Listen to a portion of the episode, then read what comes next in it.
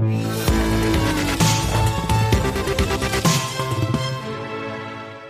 voulait vous parler sur Boursorama de ces TPE, de ces petites entreprises qui se voient refuser les fameux prêts garantis par l'État? Bonjour Xavier. Bonjour David. Xavier Timbaud, euh, économiste et directeur principal de l'OFCE. Merci d'être là avec nous. Quand on regarde les chiffres, effectivement, c'est un gros bazooka. Hein. c'est 300 milliards d'euros de prêts potentiellement garantis par l'État. Euh, on sait que c'est une, des mesures, clés du gouvernement, phare pour euh, éviter le naufrage de nos entreprises. Et quand on voit les, chiffres autour de ce dispositif, on se dit que pour l'instant, ça semble être un succès, même si en fait il y a beaucoup, enfin il y a des trous dans la raquette, on va en parler. Mais quand on voit 270 000 sociétés qui l'ont obtenu, 40 milliards d'euros, c'est le dernier pointage, je crois, la semaine dernière, euh, de crédits délivrés pour un montant moyen de 140, 150 000 euros. Quand on voit les grandes masses, on se dit que c'est un succès, même s'il y a des trous dans la raquette. Il y a un bémol évidemment. Oui, oui, c'est plutôt un succès, effectivement. 40 euh, milliards d'euros, c'est. Et succès, pardon, je coupe, succès aussi opérationnel, technique. En quelques jours, il a fallu logistique mettre en place ces prêts d'urgence Alors, ces prêts d'urgence, ils sont quand même distribués par les banques. Donc, euh, les, banques, normalement, euh, sont parfaitement outillées pour. En liaison avec la Banque publique d'investissement Exactement. Mais c'est une garantie qu'elles obtiennent auprès de, la Banque publique d'investissement. Mais après, c'est elles qui décident ou pas de, produire ces prêts. Donc, là-dessus, elles ont utilisé leur infrastructure, elles connaissent leurs clients. Donc, de, ce point de vue-là, le, circuit logistique était bien choisi parce qu'il permettait d'avoir une, injection rapide euh, face aux besoins quotidiens des, chefs d'entreprise euh, ou d'associations d'ailleurs. C'est pas uniquement les entreprises qui sont qui sont concernées. Donc succès quand on voit encore une fois les chiffres euh, en jeu. Après, il semble, dans les remontées de terrain, et c'est confirmé encore une fois par la CPME, beaucoup de chefs d'entreprise, parce que leur boîte est trop petite, parce qu'elle est trop jeune, parce qu'elle manque de fonds propres, euh, se sont vus essuyer des refus de la part des banques. Euh, alors, quand on écoute les chiffres de la Fédération bancaire française, le lobby des banques, ça reste faible. On se dit 2-3%, 1, 2-3% de refus, c'est pas grand-chose, mais appliqué à 270 000 entreprises ou 300 000, ça fait quelques milliers, ça fait 7-8 000. Donc on se dit oui, ça concerne quand même du monde. Oui, ça concerne du monde. Alors c'est probablement des petites entreprises, donc en, termes de, chiffre d'affaires euh, cumulé ou en termes de nombre d'emplois concernés, c'est probablement euh, relativement modeste, euh, mais, mais ça peut quand même effectivement concerner un certain nombre de situations assez concrètes. Bah, modeste, enfin oui, d'après le médiateur, encore une fois, du crédit à la Banque de France, qui traite les réclamations de ces TPE qui n'ont pas eu accès euh, à ce crédit via les banques, euh, ce sont des TPE de 5 à 6 salariés. Donc vous avez raison, c'est petit, mais bon, quand même, 5-6 salariés fois 8000 euh, en moyenne, ça fait un peu de monde quand même. Hein. oui, c'est 5 à 6 salariés au maximum, donc ça, peut faire peut-être une dizaine de milliers d'emplois. Non, mais c'est pas, pas, négligeable, du tout. 10 à 20 000 emplois, c'est pas négligeable du tout, David, vous avez raison. Mais, c'est, je veux dire, par rapport aux 40 milliards d'euros de, de crédits qui ont été distribués, on est à la marge. Euh, voilà. On sait pourquoi est-ce que, eh, on sait pourquoi elles se sont vues refuser ces TPE encore une fois euh, ces crédits. C'est certains disent bah oui elles étaient en mauvaise santé financière euh, avant la crise et donc c'est le rôle des banques de s'assurer qu'une boîte elle était déjà rentable avant. Sinon c'est juste pour rajouter de la dette et la de la dette ça n'a pas de sens. Il faut savoir si l'activité était pérenne avant la crise, non? C'est ça, c'est le bon c'est un petit peu le c'était un peu l'objet de cette distribution du crédit par les banques, c'est d'utiliser l'information qu'elles ont sur les entreprises, de savoir dans quelle santé elles sont, euh, et, de ne pas accorder aux entreprises qui étaient par exemple près du dépôt de bilan euh, et donc qui étaient déjà euh, qui étaient déjà marquées comme n'étant pas susceptibles de recevoir du crédit, de, laisser les banques faire leur travail et de dire, je vous rappelle, le travail d'une banque d'être un des premiers, un, des premières mesures dans la mise en faillite d'une entreprise en, en, en, actant la cessation de paiement euh, et effectivement en accordant pas de crédit à une entreprise qui peut en avoir besoin et en mettant Donc, fin. Là où je veux en venir, c'est que Xavier, il n'y avait pas d'injustice entre guillemets dans le fait que eh ben, les 1000 petites TPE n'ont pas réussi à avoir accès à ces, à ces prêts à taux bonifiés et garantis 90% par l'État c'est difficile de faire le procès aux banques, de dire euh, les banques n'ont pas joué le jeu et elles n'ont pas distribué ces crédits euh, garantis par l'État parce que vous avez rappelé les chiffres, ils sont ils sont considérables et donc elles ont joué le jeu. Alors euh, voilà, la, question est de savoir euh, si dans ces quelques pourcents de dossiers qui ont été refusés, est-ce que c'est l'arbitraire des banques Est-ce que c'est les mauvaises relations entre les banques et leurs clients C'est toujours possible pour des entreprises qui sont en situation un peu difficile. Ou est-ce que c'est une décision mûrie et solide euh, basé sur une information euh, privilégiée de la banque euh, sur l'entreprise, qui joue effectivement son rôle, de, de, qui est un, un, des rôles importants de régulation de l'économie, en, en, évitant de, de, maintenir trop longtemps à flot des entreprises qui accumulent des dettes. Et, puis ensuite, au moment du règlement judiciaire, ces dettes, il faut bien les traiter. Donc, il y a bien un moment où il faut décider d'arrêter, d'arrêter la l'accumulation de ces dettes. Donc voilà, est-ce qu'elles ont bien joué leur rôle? Est-ce qu'elles ont bien fait ça?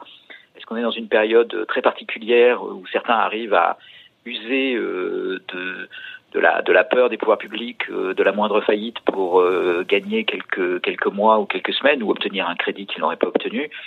Ou est-ce que c'est à la marge de la mauvaise volonté, dans certains cas, d'une banque ou d'un directeur d'agence Bon, c'est, on est à la, à la limite de ce dispositif.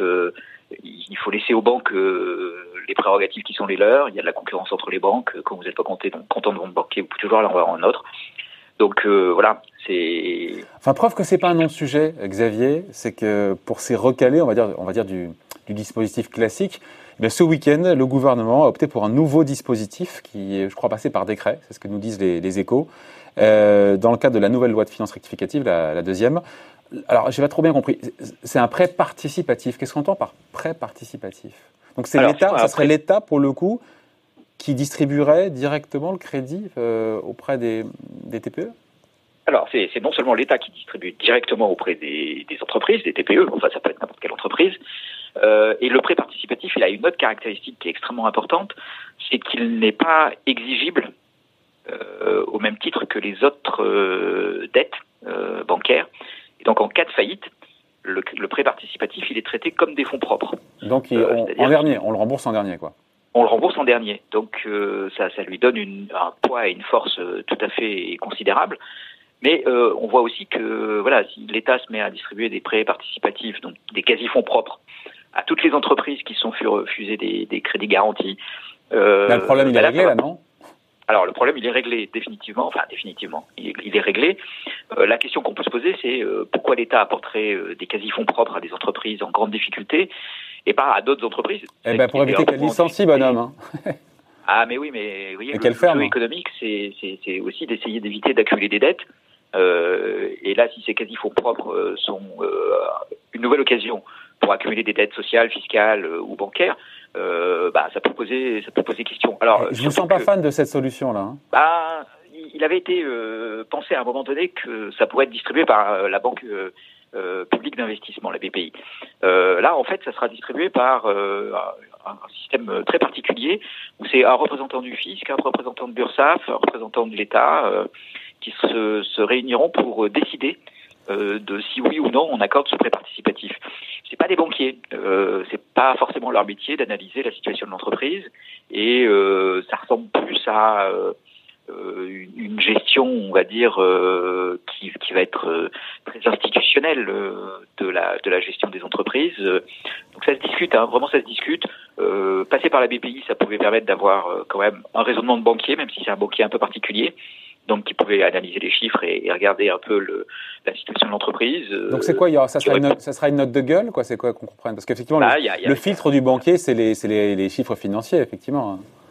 Le, filtre du, banquier, c'est les chiffres financiers. Le, le, filtre du préfet, ça va être euh, est-ce que euh, l'emploi dans cette entreprise est important dans la région? Est-ce ah. que euh, les syndicats qui, qui, peuvent se manifester à l'occasion de l'éventuelle faillite de cette entreprise euh, ont un pouvoir de nuisance ou pas. Euh, enfin, on va rentrer dans une gestion très politique euh, de, de, des entreprises. Alors, ça peut servir. Hein. On a quelques dossiers en tête d'entreprises, pas forcément des petites entreprises, hein, oui, d'entreprises industrielles.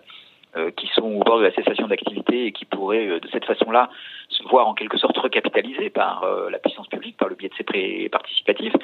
mais la, la, la, vraie question, c'est voilà, est-ce qu'on va faire euh, de, de, éteindre des incendies euh, sociaux avec euh, ces dispositifs ou est-ce qu'on va faire une gestion pertinente des fonds publics et du tissu productif? Voilà. Je sens que vous optez plutôt pour la solution 1. Hein. Bah, oui, je pense qu'on a plutôt fait le choix de la de la d'éteindre des incendies sociaux. bon, ça, ça, honnêtement, ça se discute. Hein. Je, je, suis pas sûr que ce soit l'État stratège qui soit aux commandes là, mais on retourne pas. C'est l'État pompier là. Pratique. Ouais, c'est l'État pompier, c'est l'État aussi, vous voyez, qui, qui éteint les conflits sociaux. Euh, or là, on n'est pas dans une phase de conflits sociaux, on est dans une phase de, de, de, crise économique. Il va y avoir des questions de relocalisation, de stratégie industrielle. Euh, Est-ce que ça passe par euh, ces incendies sociaux qu'il faut éteindre et, et les pouvoirs qu'on donne euh, au fisc, à l'URSSAF ou au préfet pour gérer cette stratégie industrielle? C'est vraiment une question qui se pose. En tout cas, c'est inédit, hein, ce, ce, système de, moi, de prêt participatif ah, qui passe par le, le, préfet, le fisc et tout. C'est ça, ça, nous renvoie, c'est pas si que ça, ça nous renvoie un peu à notre à notre histoire en fait, ah. à une époque où, où ça se passait beaucoup par là. Enfin, je vous rappelle, le fisc et, et les administrations sociales sont généralement les créanciers numéro un des entreprises. Et dans les affaires de cessation de paiement, c'est eux qui jouent un rôle décisif. si l'IRSAF décide d'accorder une remise ou un décalage dans le paiement des, des charges sociales, ça peut donner un bol d'air considérable à une entreprise. Donc c'est bah, déjà implicitement le cas. Euh, mais, on, met le curseur, on pousse le curseur encore plus loin. On pousse le curseur encore plus loin. Et euh, voilà, on donne le contrôle sur des choses qui peuvent être assez importantes euh, à des acteurs qui sont c'est pas forcément ce qui est de plus transparent, c'est pas forcément ce qui est de plus euh, pertinent, de plus égal dans le traitement des entreprises. Et de plus rationnel. encore une fois, les prêts, les prêts participatifs, c'est ça peut être un bel instrument euh, de recapitalisation, en particulier des PME, mais c'est vraiment dommage de ne pas faire passer ça par la Banque publique d'investissement, parce que euh, voilà, là, il, y a, il, peut y avoir une réflexion stratégique. Choix politique. C'est un choix politique, vous bien résumé. Hein. Voilà, c'est un choix essentiellement politique. Bon, euh, on, est, on est en situation d'urgence, donc tout, tout, tout, est permis en quelque sorte, mais, mais, mais on crée des précédents quand même par ce genre de, de décision. Merci. Explication signée. Merci beaucoup, signé Xavier Timbre, économiste et directeur principal de l'OFC. Merci Xavier. Bonne semaine. Bye. Au revoir.